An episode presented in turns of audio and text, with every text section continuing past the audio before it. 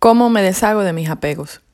Una de las cosas más difíciles que más me ha costado deshacerme son las cosas o personas con las que de cierta forma tengo apegos emocionales. Uf, ha sido realmente una tortura. Al día de hoy siento que me quedan varios apegos, principalmente a personas. En ocasiones nosotros queremos de todo corazón desligarnos de conductas que de alguna manera forman parte de lo que no queremos para nuestra vida aquellas cosas que nos alejan del camino de la resiliencia y lo que es más grave aún del camino a la felicidad. Nos apegamos a cosas, a personas, a sentimientos. Esta mañana estaba escuchando la prédica del Padre Carlos a través de su canal de YouTube y hablaba sobre este tema. Y de alguna manera sentí como si fuera un mensaje directo de Dios, pues en estos días he visto cómo se me complica la vida, mi manera de proceder cuando esos apegos hacen sus estragos. Siempre ha sido un problema de controversia en mi mente el entender por qué tenemos que deshacernos de nuestros apegos si el ser humano está diseñado para ese tipo de conexión desde que nace. Nuestra primera necesidad de apego viene desde que estamos en la barriga de nuestras madres. Cuando nacemos está científicamente demostrado que necesitamos de ese apego con nuestro cuidador principal, que en el caso de un bebé es quien le ha cargado por nueve meses en su barriga. Esa es la primera relación dependiente que creamos. Imagínense, en mi caso que tengo 40 años y hasta hace poco vine a entender ese concepto, cuán complicado puede resultar romper con patrones de conducta con lo que hemos vivido toda una vida. Cualquiera se vuelve loco en ese proceso o me equivoco. Pero es la realidad con la que nos toca vivir. Y el primer paso es, como en otras ocasiones, identificar nuestros apegos, aceptarlos y trabajarlos, no hay de otra. Si buscamos una definición más formal sobre los apegos, podríamos decir que el apego hacia alguien o hacia algo es un vínculo afectivo que se crea de manera intensa, incesante y duradera. Tiene características singulares, o sea, propias solamente de ese vínculo. Y es algo que se va desarrollando y consolidando con el tiempo. Por eso es que es tan difícil de romper. Estos vínculos nos llevan a nosotros, nos llenan a nosotros de diferentes sensaciones que finalmente se concretan basadas en nuestra necesidad de seguridad y de estabilidad. Esas relaciones de alguna manera se convierten en pilares de nuestra vida. Entonces volvemos al cuestionamiento, ¿cómo rompemos con los apegos? Este tipo de relaciones provocan que nosotros no podamos ser 100% independientes. El no poder ser una persona independiente nos convierte en seres total, totalmente vulnerables a las situaciones que nos rodean, porque estamos dejando nuestro motivo de vida y felicidad en manos de otros y eso es extremadamente peligroso. Y cuando yo digo que no podemos ser 100% independientes, yo no me refiero a que solamente dependamos de una persona. Hay veces que somos dependientes de una situación. Hay veces que somos dependientes del trabajo. Hay veces que somos dependientes de esa sensación de poder que me da, que me da lo que estoy haciendo. Hay veces que somos dependientes del pensar que soy necesario para alguna persona. Esas son cosas que no nos dejan, que nos inmovilizan, porque de alguna manera crean ciertas conductas para nosotros que no son saludables. Dentro de mi eterna búsqueda de respuesta, encontré el Evangelio de Marcos capítulo 4 versículo 16, donde dice, pero los negocios de la vida presente les preocupan demasiado. El amor por las riquezas los engaña y quisiera poseer todas las cosas todo esto está entre ellos y ahoga el mensaje y no lo deja dar fruto. Así que el paso número uno es reconocer que tenemos apego para comenzar a dar frutos en nuestra vida. Y quizás si eres tan terco como lo puedo ser yo, cuando leas esto que acabo de escribir te dirás para tus adentros que yo no tengo apego, yo no me apego a nada ni a nadie, como lo pensé yo. Uy, si ese es el caso, mi corazón, si eso fue lo que pensaste, permíteme decirte que aún tienes trabajo, pues todos tenemos apegos. Todos tenemos que comprender que poseemos esos apegos.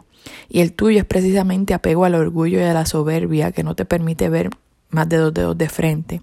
Sentimientos de los que tanto he venido hablando en las últimas semanas. Así que considera seriamente hacer tu autoanálisis lo más rápido que pueda.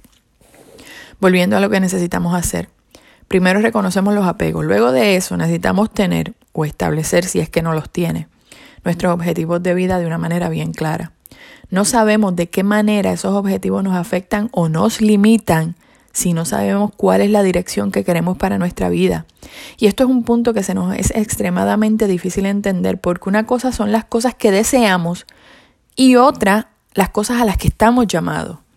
Como bien he dicho anteriormente, nuestros deseos no necesariamente están alineados con el plan de Dios para nuestra vida. Eso no quiere decir que no podamos desear algo y luchar para conseguirlo. Una cosa no tiene que ver con la otra.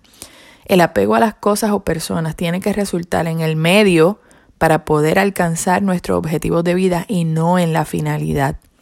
A lo que me refiero es que Dios en su infinita sabiduría sabe cuáles son los deseos que pueden cumplirse por las razones correctas y cuáles podrían llevarte a un camino de perdición. Entonces, necesitamos reconocer cuándo algo de lo que deseamos es bueno para nosotros y cuándo no. Y la pregunta obligatoria sería, ¿y cómo yo sé si es eso lo que Dios quiere para mí o no? A este punto lo hemos hablado cientos de veces. De la única manera que sabemos qué es lo que Dios quiere o no es estableciendo una relación profunda y estrecha con Él, mediante la oración y la meditación. No podemos olvidar que esa es la herramienta más poderosa que Dios nos ha puesto en las manos. Cuando oramos, tenemos la capacidad de hablarle a Dios y que Él nos escuche de una manera directa, no solamente nuestras peticiones, sino todo lo que tengamos que decirle. Pero cuando meditamos, es que logramos silenciar todos los ruidos a nuestro alrededor y finalmente lograr escuchar su voz. Créeme, es un momento sublime, de muchísima paz, donde sabrás perfectamente que es su voz y no los ruidos de tu mente los que te están hablando. Solo necesitamos ir donde Él, con un corazón abierto y repleto de amor. Uno de mis autores preferidos en estos temas emocionales lo es el psicólogo Walter Rizzo. Él se refiere a los apegos como el mayor motivo de sufrimiento en la historia de la humanidad. Para él, crear ese este tipo de, para él, crear este tipo de relación dependiente es entregar el alma a cambio de obtener un falso sentido de seguridad e, y, em, y de seguridad emocional. También nos indica que el apego tiene el poder de corromper y que cuando eso sucede perdemos nuestra dignidad, nuestro respeto, nuestros valores más esenciales. Cuando podemos ponernos en el lugar de espectador de nuestras vidas, como lo indicamos la semana pasada, podemos darnos cuenta de que, de que cuando nos apegamos a algo o a alguien y por alguna razón esa relación de dependencia se ve atentada, alteramos hasta nuestra forma de pensar. Es como si fuéramos adictos y por algún motivo nos viéramos ante la posibilidad de perder nuestra droga. Comenzamos a tomar decisiones desacertadas, con un sentido de la lógica que realmente solo es lógico para nosotros. Y de repente hemos tomado un bulto de decisiones que nos llevan a un abismo del cual no vemos el fondo. Nuestra vida pierde todo sentido real. Perdemos la alegría y con esto la posibilidad de disfrutar la vida con otras cosas que son parte de una realidad propia que parece desvanecerse ante nuestros propios ojos. Es por esto que necesitamos entender que las cosas o personas que son parte de nuestra vida están ahí porque preferimos hacer esa elección y no porque necesitamos hacer esa elección. De todas las cadenas que nos atan, el apego es una de las más difíciles de romper. Creo que es un trabajo de todos los días y más que determinación, que sí la necesitamos, necesitamos poder encomendar nuestra voluntad al Altísimo para que esto nos ayude a solo tener un apego en nuestra vida y es el apego a Dios. Necesitamos tener fe de que Él nos sustentará cada vez que sintamos el camino perdido, cada vez que nuestra alma esté enfrentando ese momento de pérdida. La pérdida y el duelo no son conceptos que van de la mano con personas solamente.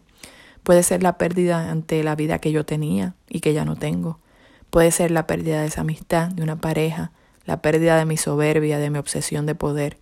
Son muchas pérdidas las que enfrentamos pero no necesariamente provocan que la palabra pérdida sea un concepto de derrota. Muchas veces esas pérdidas revelan en nosotros el poder dar un paso importante en el camino hacia nuestra realización como seres humanos y lo que es más importante, a la ganancia de cosas muchísimo más grandes y que por nuestros apegos no somos capaces de visualizar. Eso es una realidad que no somos capaces de ver con nuestros propios ojos y Dios lo sabe. Es por eso que nos habla claramente de eso en la Biblia. Entre tantos escritos de su palabra podemos encontrar en Proverbios 3 de 5 a 6, donde dice, Confía en el Señor con todo tu corazón y no en tu propia inteligencia. Reconócelo en todos tus caminos y Él allanará tus sendas. En Proverbios 19, 21 dice, El corazón genera muchos proyectos, pero al final prevalecen los designios del Señor. Permitamos a Dios que nos lleve de la mano en este camino tan difícil de recorrer él solamente tiene el poder de deshacerse de nuestros apegos y, ayudarnos a invertir ese tiempo, esfuerzo y energía en cosas que realmente edifiquen nuestra vida. Que Dios te bendiga.